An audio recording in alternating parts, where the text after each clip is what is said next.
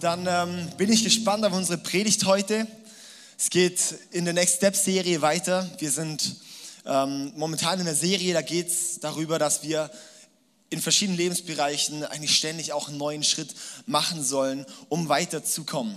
Das ist ja die Sache, wir bleiben in unserem Leben, wenn, nur wenn wir in Bewegung bleiben, dann rosten wir nicht ein. Oder es muss in den verschiedenen Lebensbereichen, muss es eigentlich vorwärts gehen. Wir haben so die fünf Lebensbereiche, wo wir gesagt haben, ähm, was, was eigentlich das komplette Leben ausmacht, haben wir hier hinten auf dieser Scheibe mal veranschaulicht. Und zwar ist es zum einen der Bereich Glaube, so die ganzen Werte und so weiter, auch Gott, die Gottesbeziehung. Das hat dann Einfluss auf alle anderen Lebensbereiche, aber dann als nächstes kommt dann eben auch Beziehungen. Ja, weil Beziehung ist ja ein großer Faktor im Leben. Dann haben wir den Bereich Gesundheit, ja, weil man selbst ja auch wichtig ist in dem Fall. Das betrifft auch das ganze Leben. Dann haben wir den Bereich Ressourcen. Ressourcen, wo es dann zum Beispiel Zeit, Geld, Gaben, ja, so die ganzen Sachen geht, das, was wir sozusagen gegeben haben. Und dann der Bereich Arbeit, wo zum Beispiel einfach deine Tätigkeit reinfällt. Ja, da ist eigentlich so alles, was unser Leben betrifft, zusammengefasst. Und wir gehen jetzt gerade jeden, jede Woche ein anderes Thema durch. Wir haben letzte Woche den Bereich Glaube, also Glaube in Bewegung behandelt. Und heute geht es ums Thema Beziehungen in Bewegung. Ich möchte es mal ein bisschen hier so veranschaulich mit einem Papierflieger. In unserem Leben, wir sind eigentlich dann wie so ein Papierflieger. Wenn es sich nicht bewegt, wenn wir es nicht vorwärts bringen und ich es dann loslasse, weiß, das, weiß jemand, was dann passiert? Oh, Absturz. Ah, Eide Wetter, das gibt's doch nicht, oder? Ja. Aber wenn dieser Papierflieger in Bewegung kommt, was passiert dann? Dann fliegt er. Ja, irgendwann wird er dann nicht mehr genug Bewegung haben, dann stürzt er wieder ab. Aber das ist eben das Leben. Ja, dass es in Bewegung bleibt. Dass das Leben in Bewegung bleibt und wenn es in Bewegung bleibt, dann kommt das Leben zum Fliegen. Und wir möchten dich in dieser Predigtserie jetzt am Anfang vom Jahr 2016 ermutigen, dass du in den ganzen Lebensbereichen, dass du dort in Bewegung bleibst, dass du nicht stehen bleibst und dich dann bald fragst, warum stürzt du ab? Warum macht dein Körper nicht mehr mit? Warum ist dein Glaube tot? Warum sind deine Beziehungen schlecht? Warum hast du kein Geld? Warum findest du nicht raus, was du überhaupt kannst? Und warum läuft bei der Arbeit so blöd? Ja? Das ist meistens das Problem, weil man nicht in Bewegung ist. Wenn du in Bewegung bleibst, wenn du diesen Zyklus von Entdecken, Vertiefen und Weitergeben durchläufst, dann bleibt was in Bewegung, dann entdeckst du immer wieder was Neues und dann kommt es vorwärts. Ja? Und das ist das Prinzip im Leben und das möchten wir heute eben anschauen am Be Bereich Beziehungen. Ich habe hier meinen Anton heute dabei. Ja? An ähm, Anton, da möchten wir heute ein bisschen veranschaulichen und äh, er ist noch ein bisschen uncool. Deshalb kleben wir ihm jetzt noch eine frische Cap auf. Yeah? jetzt ist es Swag. Okay. Ich möchte jetzt gerade am Anfang noch beten, bevor wir da einsteigen. Ist es okay? Ja. Vater, ich danke dir einfach so, dass du uns siehst, dass du hier bist, dass du uns liebst. Ich danke dir, dass du uns hier auf diese Welt gestellt hast, dass wir Beziehungswesen sind. Ich danke dir, dass du uns zwischenmenschliche Beziehungen geschenkt hast, dass du uns Freundschaften in diese Welt gestellt hast, dass du einen Partner teilweise auch in die Welt gestellt hast. Ich danke dir, Jesus, dass du uns einfach siehst, auch weißt, was wir brauchen, dass du uns versorgst und dass du unsere Beziehungen auch beflügeln möchtest, dass wir beziehungsfähiger werden, dass unsere Beziehungen besser werden, Herr. Und ich danke dir so dafür. Und ich lade dich ein, Heiliger Geist, heute zu wirken und zu sprechen. Amen. Amen. Wir Menschen sind geschaffen als Gemeinschaftswesen. Ja, in, am Anfang von der Bibel, da gibt es die Schöpfung und dort sagt dann Gott, als er den Menschen geschaffen hat, in, können wir gerade mal schauen, in 1. Mose Kapitel 2, Vers 18, es ist nicht gut, dass der Mensch alleine ist. Ja, es ist nicht gut, dass der Mensch alleine ist. Und darum hat Gott dann uns als Gemeinschaftswesen geschaffen dass wir nur mit Beziehungen funktionieren. Da gibt es auch die verschiedensten und wirklich viele, viele Studien. Einfach mal im Google eingeben, zwischenmenschliche Beziehungen oder soziale Kontakte oder sowas. So viele Beziehungen, äh, so viele äh, Studien, die einfach auch zeigen, Menschen ohne Beziehungen gehen wirklich einen Bach runter. Sei es zum Beispiel, ähm, wenn Leute einsam sind, dann wird es ganz häufig ähm, wird dort auch die, die, die ähm, Krankheit sozusagen, äh, also äh, äh, steigert sich die Krankheitsrate. Also mehr Leut, Leute, die einsam sind, werden schneller krank, haben mehr Probleme, mehr psychische Erkrankungen und, und, und. Und es gibt auch Studien zum Beispiel, wo, es ist schon länger her, bevor es so viele Menschenrechte gab, da hat man mal geschaut, was passiert mit einem Baby, das man einfach ähm, nicht mit sozialen Kontakten versorgt, also ohne Menschen aufwächst und die sterben. Ja. Das heißt, wir Menschen, wir brauchen Beziehungen. Und das weißt du vielleicht auch, dass wir Beziehungen brauchen, dass du eine Beziehung brauchst, dass du Beziehungen brauchst. Menschen, nicht, ich meine nicht nur Partner, sondern ich meine Menschen in deinem Umfeld, mit denen du Zeit verbringen kannst, wo ihr euch gegenseitig bereichert, ja. Und dafür sind wir auch geschaffen. Und wie leben wir in diesen Beziehungen? Da gibt es in der Bibel einfach das Prinzip auch der Nächstenliebe. Jesus wurde gefragt, Jesus, was ist, was ist das wichtigste Gebot? Und er sagt, liebe Gott. Und dann hat er als nächstes gesagt, aber genauso wichtig ist auch, liebe deinen Nächsten wie dich selbst. Und genau über dieses Liebe deinen Nächsten möchten wir heute da auch sprechen. Vielleicht von der Art und Weise, wie du es bisher noch nicht betrachtet hast, hoffe ich. Und ähm, ja, weil es einfach ziemlich spannend ist. Jesus hat uns Nächstenliebe vorgelebt und fordert uns auch auf, den Nächsten zu lieben. Heute soll es wirklich das Ziel sein, dass wir in Beziehungen nächste Schritte gehen, dass wir dort vorwärts kommen. Und dafür habe ich uns eine Bibelstelle mitgebracht und die ist wirklich, wenn du die jetzt liest, dann denkst du, wow, Hardcore. Ist sie auch und die möchten wir heute zusammen anschauen. Wir gehen jetzt mal zusammen in die Bibel, in den ersten Korintherbrief, hat Paulus geschrieben und dort gehen wir in Kapitel 6, Vers 9 bis 11 können alle ihre Bibeln rausholen und high-fiven, fühlt man sich so cool. Und dann gehen wir in den 1. Korintherbrief, Kapitel 6, ab Vers 9. Bei mir Seite 1445 in der Neues Leben Übersetzung. Also, ich möchte es vorlesen. Wisst ihr nicht, dass Menschen, die Unrecht tun, keinen Anteil am Reich Gottes erhalten? Täuscht euch nicht. Menschen, die sich auf Unzucht einlassen, Götzendiener, Ehebrecher, Prostituierte, Homosexuelle, Diebe, Habgierige, Trinker, Lästerer, Räuber, keiner von ihnen wird am Reich Gottes teilhaben. Puh, man. Ja, dann geht es noch weiter. Früher traf dies auf einige von euch zu, doch jetzt sind eure Sünden abgewaschen. Ihr seid für Gott ausgesondert worden. Ihr wurdet vor Gott gerecht gesprochen durch den Namen von Jesus Christus, dem Herrn, und durch den Geist Gottes.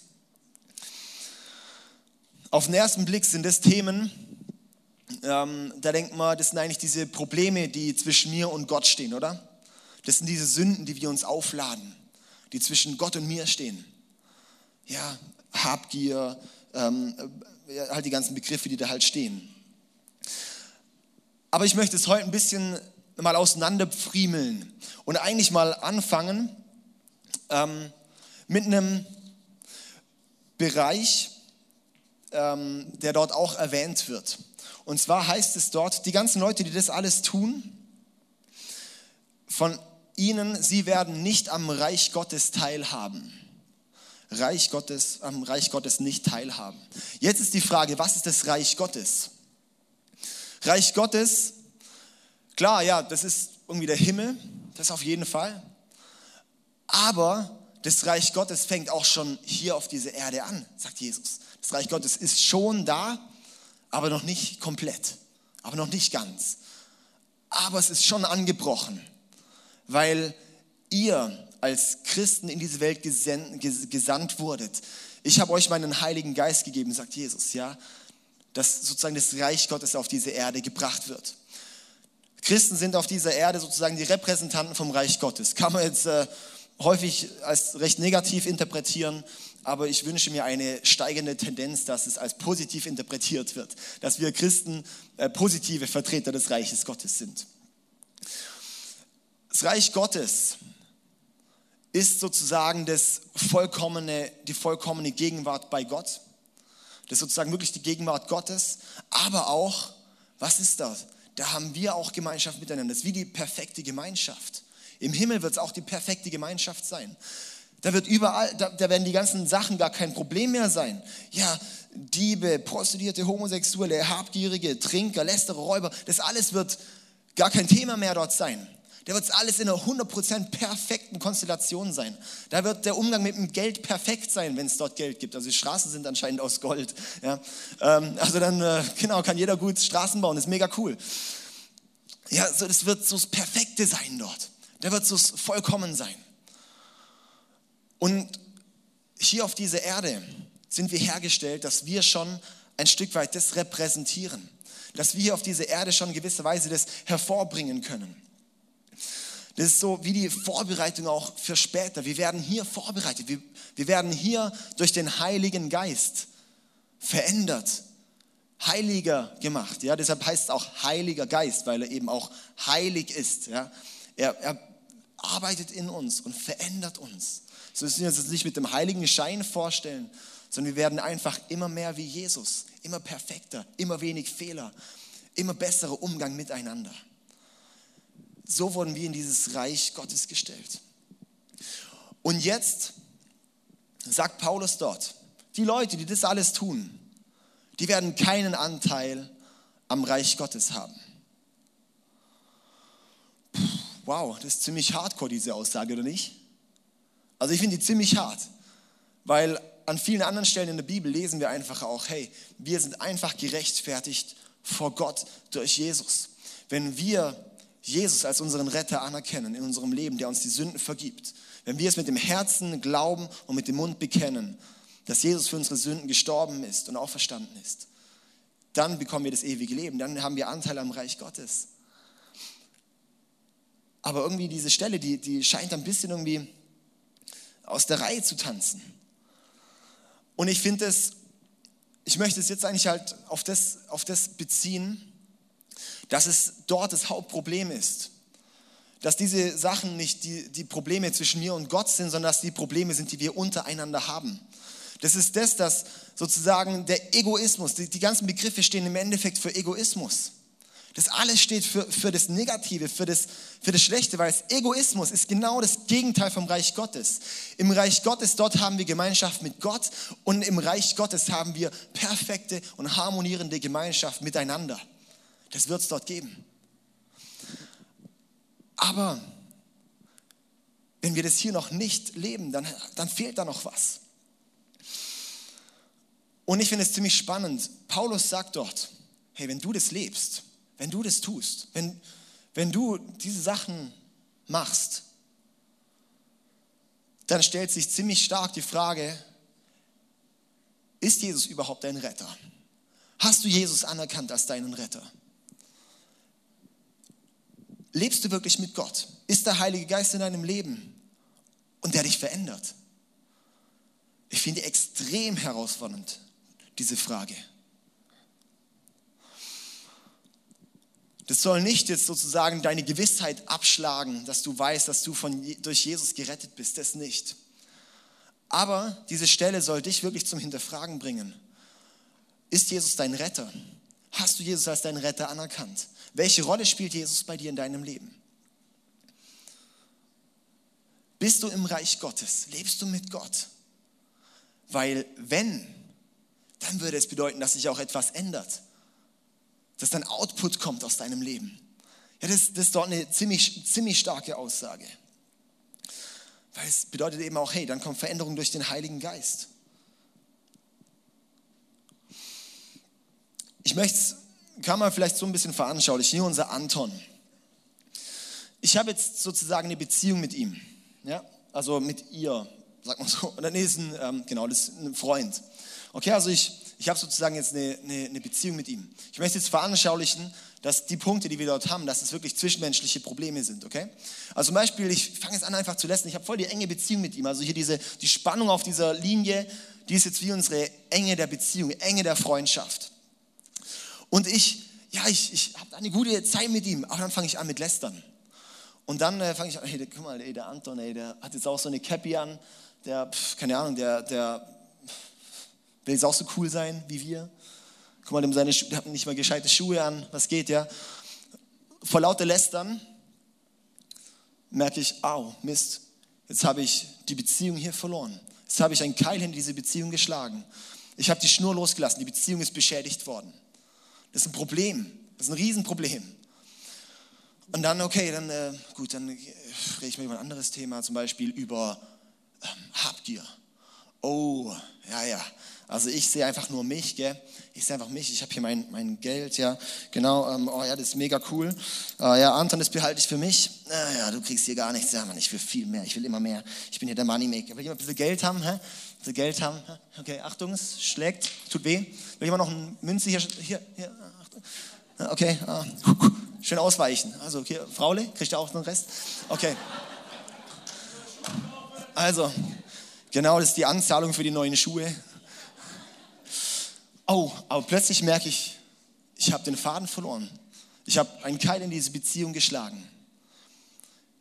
Ja, oder so kann man die ganzen Bereiche durchgehen, dass dann plötzlich einfach die Beziehung verloren geht, weil vor lauter Egoismus, vor lauter, dass ich über mich selbst nachdenke, vor lauter, ja, beim Lästern zum Beispiel, da denke ich einfach mehr über mich nach als über die Person selbst. Da stelle ich mich höher. Da, denke, da stelle ich mich höher als die Person und ich, ich ziehe die Person runter. Bei Habgier genauso. Und jetzt kommt das Spannende. Wir Christen, also das lasse ich Ihnen bewusstlos, okay? Also kam es an, oder? Wir Christen, wir sehen dann ganz häufig, wenn wir diese Stellen lesen, die sexuelle Unmoralen. Oh, oh, oh. Die Ehebrecher, die Homosexuellen. Oh, oh, oh. Ja, da sind die Christen dann super mit dem Zeigefinger und sagen dann, haben dann die Verurteilung da richtig drauf. Dass sie richtig sagen, wie schlimm die doch alle sind, ja, und super urteilen können.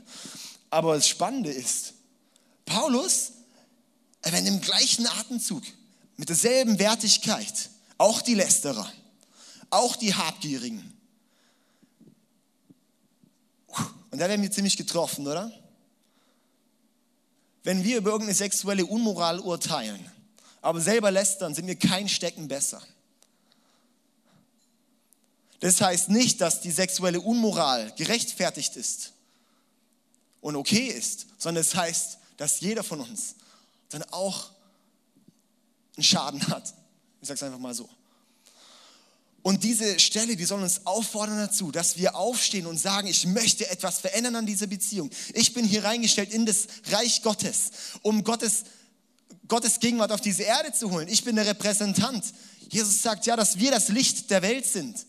Wir sind nicht das Licht der Welt, wenn wir irgendeine Dunkelheit vorleben. Wir sind das Licht der Welt, wenn wir einen Kontrast, etwas Positives vorleben. Und es tun Christen zu wenig. Und darum bekommt man so ein schlechtes Bild von Christen. Sie leben irgendeinen Müll dahin, aber verurteilen dann sehr gern. Ja? Das ist nicht okay, sondern es soll wirklich dahin kommen, dass wir, dass wir gut leben, aber nicht verurteilen. Dass wir dann auch sagen, okay, hey, ich, ich, ich akzeptiere dich auch und ich begegne dir mit Liebe. Und ich finde es wichtig. Ich habe schon, es auch so oft erlebt, irgendwie, dass Leute dann einfach verurteilt worden sind von Christen, die dann gesagt haben, oh, weil du das und das gemacht hast, jetzt liebt dich Gott sicher nicht mehr. Aber das Gegenteil vom Evangelium, von dem, was Jesus sagt, er liebt dich bedingungslos. Er liebt dich.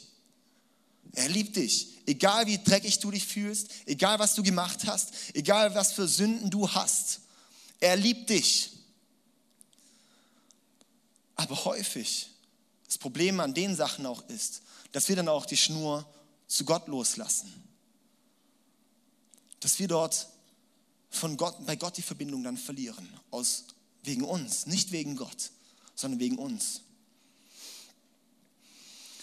Und ich möchte jetzt noch in, ähm, auf einen Punkt da noch ein bisschen mehr eingehen. Und zwar auch auf, genau auf das Thema Sexualität. Das ist mir schon seit über einem halben Jahr wichtig, da mal noch einen kurzen äh, Teil drüber zu machen. Und irgendwie jetzt habe ich gedacht, heute ins Bereich Beziehungen machen wir noch einen kurzen Exkurs rein. Das ist einfach mega wichtig. Und ich, ähm, ja, ist mir einfach ein riesen Anliegen. Und zwar möchte ich dafür weiterlesen in der Textstelle. Es geht direkt weiter in 1. Korinther Kapitel 6 ab Vers 12. Mir ist alles erlaubt, aber nicht alles ist gut. Es ist mir zwar alles erlaubt, doch ich will mich von nichts beherrschen lassen. Ihr sagt, das Essen ist für den Bauch da und der Bauch für das Essen. Richtig. Doch vor Gott ist beides vergänglich. Unser Körper wurde aber nicht zur Unzucht geschaffen. Er ist für den Herrn bestimmt und der Herr sorgt für ihn. Durch seine göttliche Kraft wird Gott uns von den Toten auferwecken, so wie er den Herrn von den Toten auferweckt hat. Wisst ihr denn nicht, dass eure Körper zum Leib Christi gehören?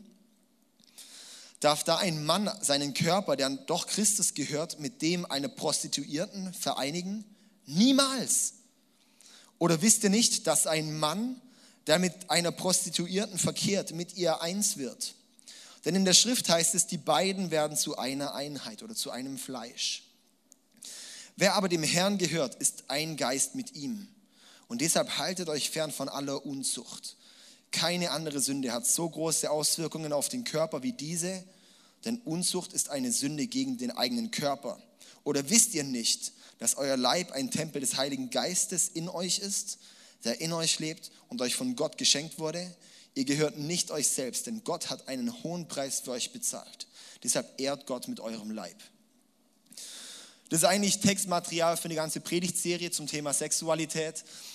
Ich möchte nur ein ihr könnt selber mal, mal lesen, ihr könnt auch im Internet mal googeln, gibt es viele gute Predigten, zum Beispiel auch vom ICF München zu dem Thema und ganz, ganz viele Sachen, ja. Ich möchte hier ein paar kleine Aspekte rausreißen. Und zwar zum einen der Begriff, ähm, wo es, dass es heißt, dass, wo, wo, wenn du mit einer Prostituierten verkehrst, dass du ein Fleisch wirst. Die haben dort jetzt einfach, hat er einfach eine Prostituierte genannt. Aber das passiert beim Geschlechtsverkehr. Beim Sex vereinen sich zwei Menschen. Das ist nicht nur eine körperliche Vereinigung.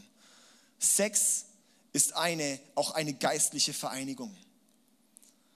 Es gibt nicht umsonst, also ich bin einfach der Überzeugung, an unserem menschlichen Körper gibt es auch nichts einfach nur so, sondern Gott hat uns bewusst geschaffen. Das ist kein Zufall. Und darum gibt es auch zum Beispiel ein Jungfernhäutchen, wo, glaube ich, auch diese Bedeutung hat. Hey, das ist dafür da, für den, für den Bund, der geschlossen wird. Und hier vielleicht kurz einen Exkurs noch dazu. In der Bibel, im Alten Testament, da wurde ein Bund immer geschlossen und es musste Blut dabei vergießen. Es musste irgendwie ein Tier geopfert werden oder irgendwas. Das heißt, der Ehebund wird geschlossen, wenn das Jungfernhäutchen äh, durchstoßen wird. Da fließt sozusagen das Blut beim Ehebund. Ja, das kann man sich als die Bedeutung wirklich vom Bund, der dort macht, dass die beiden ein Fleisch werden. Und ich habe noch nie eine Person getroffen, die mit mehreren Personen Geschlechtsverkehr hatte und dann gesa danach gesagt hat, es hat nichts Bleibendes hinterlassen. Und ich möchte es mal so veranschaulichen. Wir haben es hier zum Beispiel dich und die Person, mit der du Geschlechtsverkehr hast. Wenn ihr Sex habt, dann kommt da wie Kleber drauf. Ihr habt sozusagen die intimste Beziehung, die du überhaupt haben kannst. Du kannst keine intimere Beziehung mit einem Menschen eingehen. Das geht nicht. Körperlich kannst du nichts, nichts intensiver haben als Sex. Es geht, es geht nicht mehr. Einfach, es geht nicht mehr. Ja?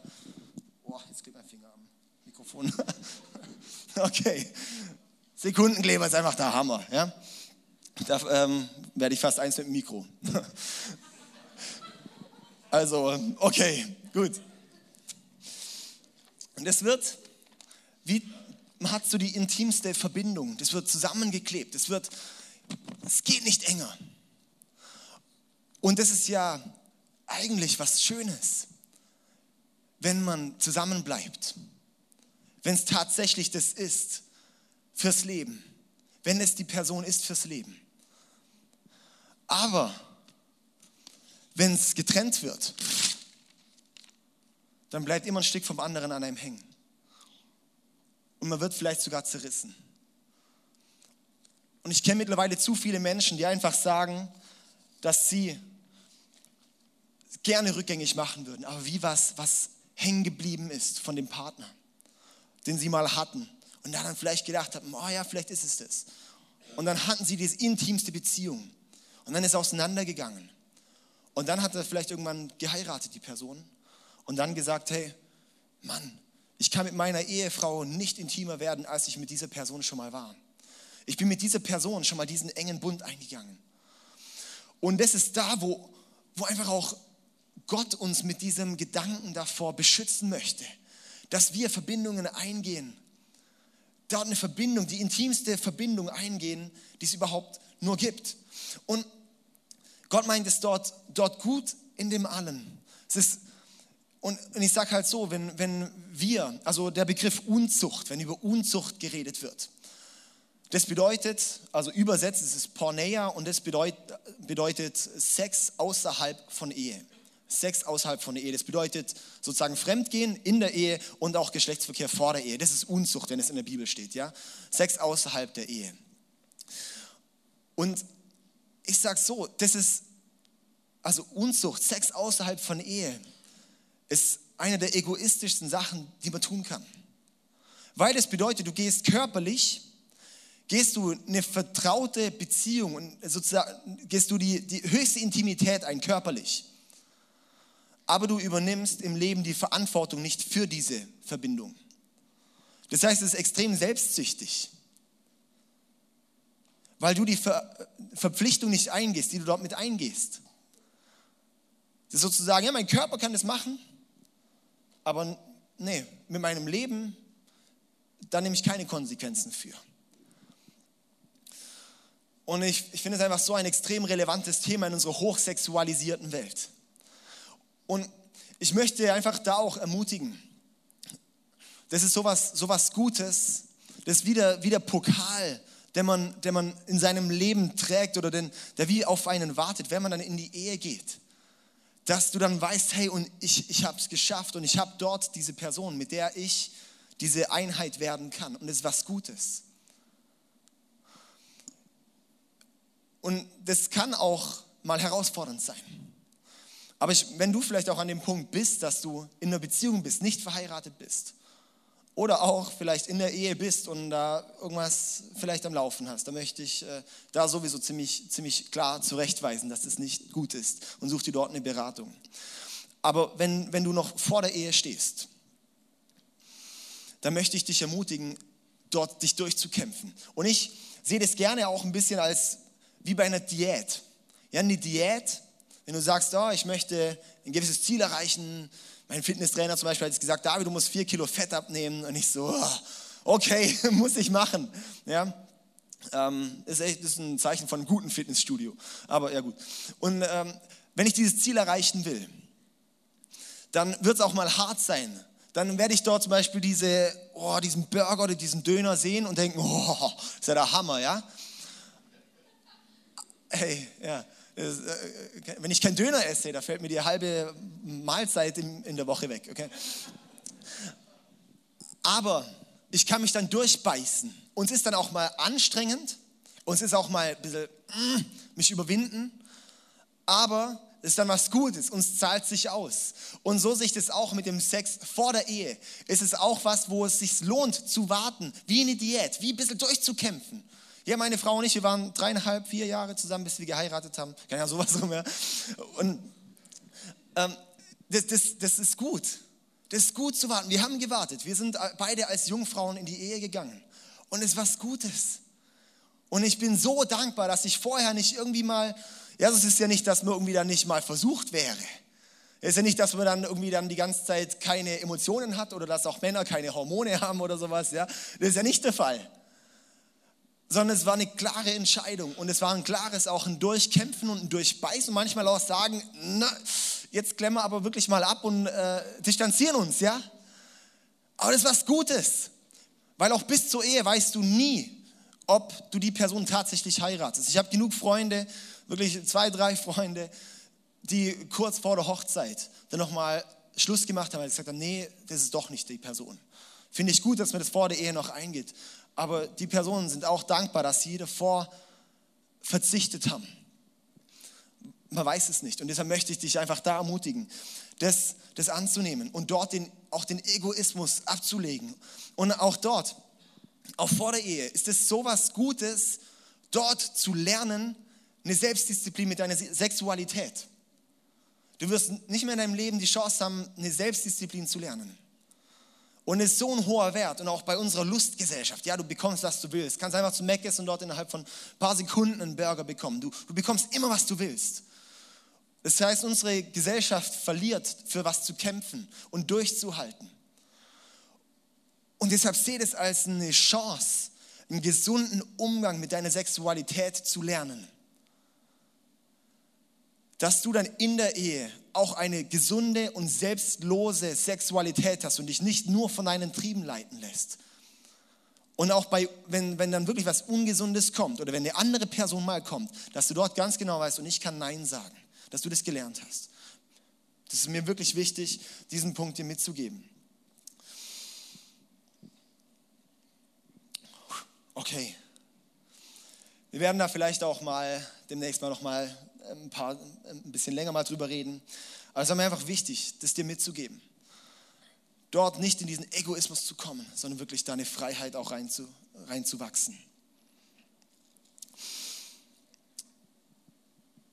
Was auch schön ist, in wir wurden ja geschaffen für Beziehungen.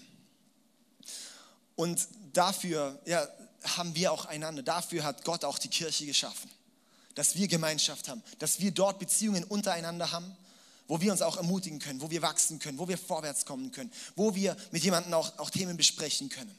Und das ist auch eine Kraft von der Kirche, dass wir dort eben auch gemeinsam ermutigt werden, in gesunde Beziehungen zu wachsen, den Egoismus mehr abzulegen und wieder gesunde Beziehungen aufzubauen, wo wir wirklich das Reich Gottes repräsentieren, wo wir wirklich aufhören zu lästern, wo wir wirklich aufhören, ungesunde Lebensmuster zu haben und wirklich enge, enge, enge Beziehungen leben. Ja, dafür ist eigentlich eine Kirche da. Und das ist auch, wo ich uns als Christen herausfordern möchte, dorthin zu wachsen. Und dass wir dort, das ist meine Vision auch hier fürs ICF Singen, dass wir dort immer zu einer zu einer authentischeren und, und integeren und ganzheitlichen Gemeinschaft wachsen, wo wir ehrlich miteinander sind, wo man auch mit Problemen kommen kann. Das ist extrem wichtig. Aber dass wir dann füreinander da sind, um dort durchzutragen. Und da hat Paulus, oder nee, das, okay, man weiß nicht, wer das geschrieben hat, den Hebräerbrief.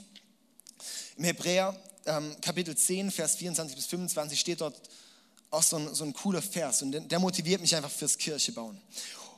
Da steht, Spornt euch gegenseitig zu Liebe und zu guten Taten an. Und lasst uns unsere Zusammenkünfte nicht versäumen, wie einige es tun, sondern ermutigt und ermahnt einander, besonders jetzt, da der Tag seiner Wiederkehr näher rückt. Also lasst uns unsere Zusammenkünfte nicht versäumen. Und wie im Vers vorher, spornt euch gegenseitig zu Liebe und guten Taten an. Das hängt zusammen.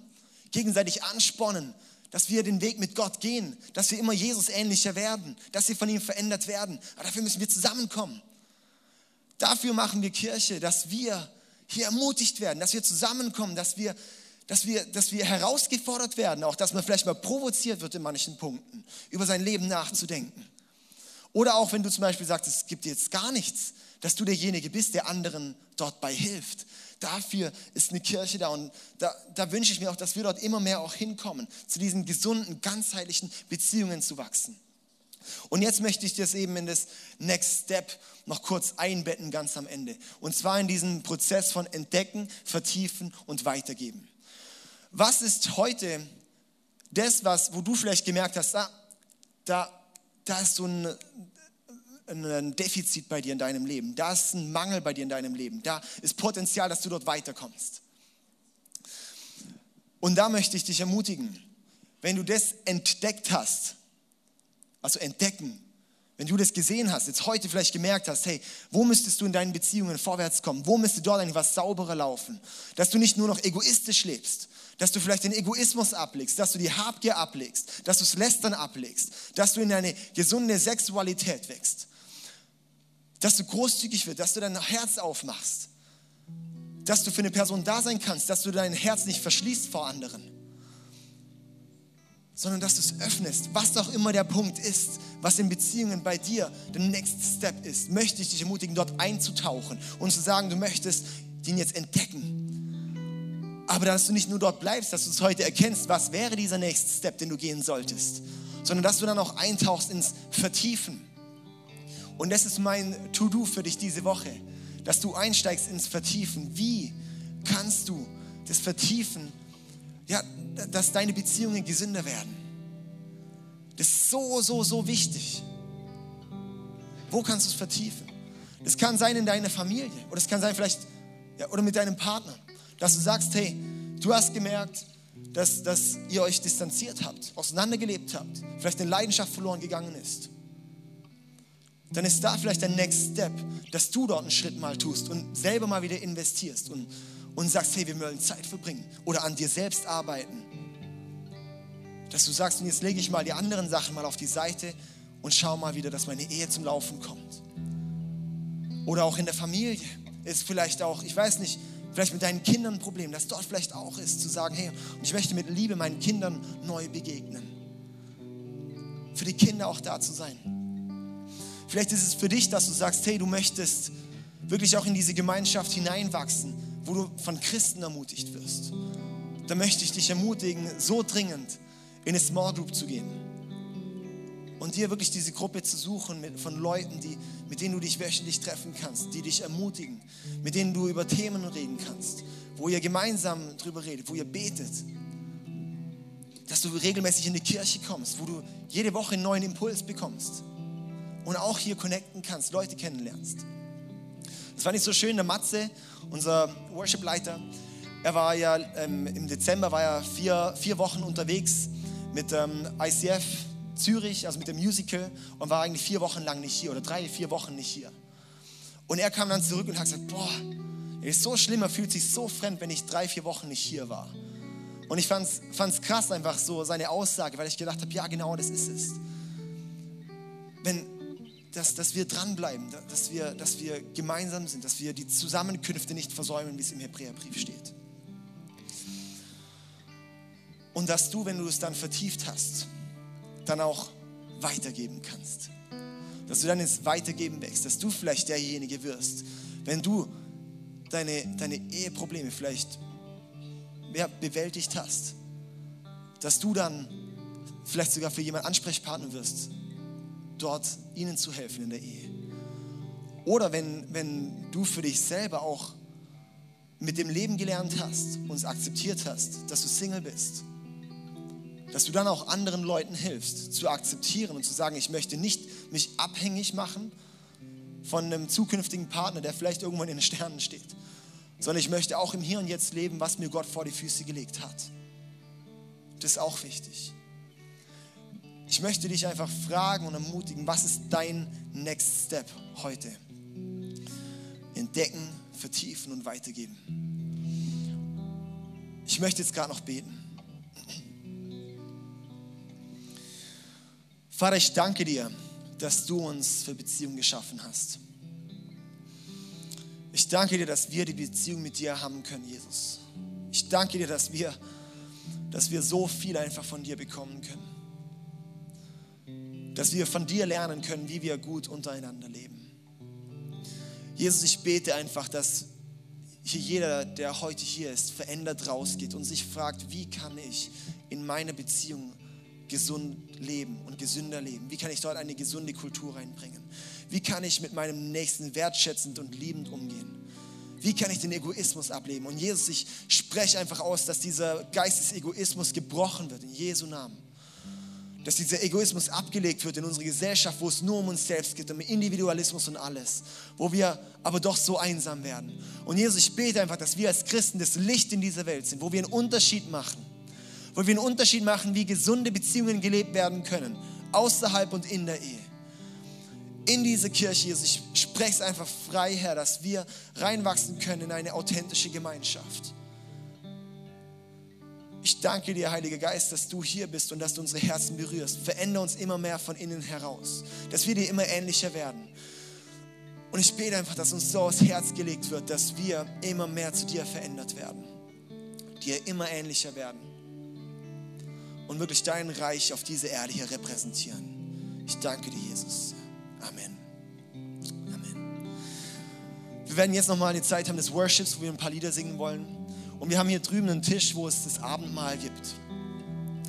Und das Abendmahl ist auch wie, wo wir den Bund mit Jesus nochmal neu bestätigen.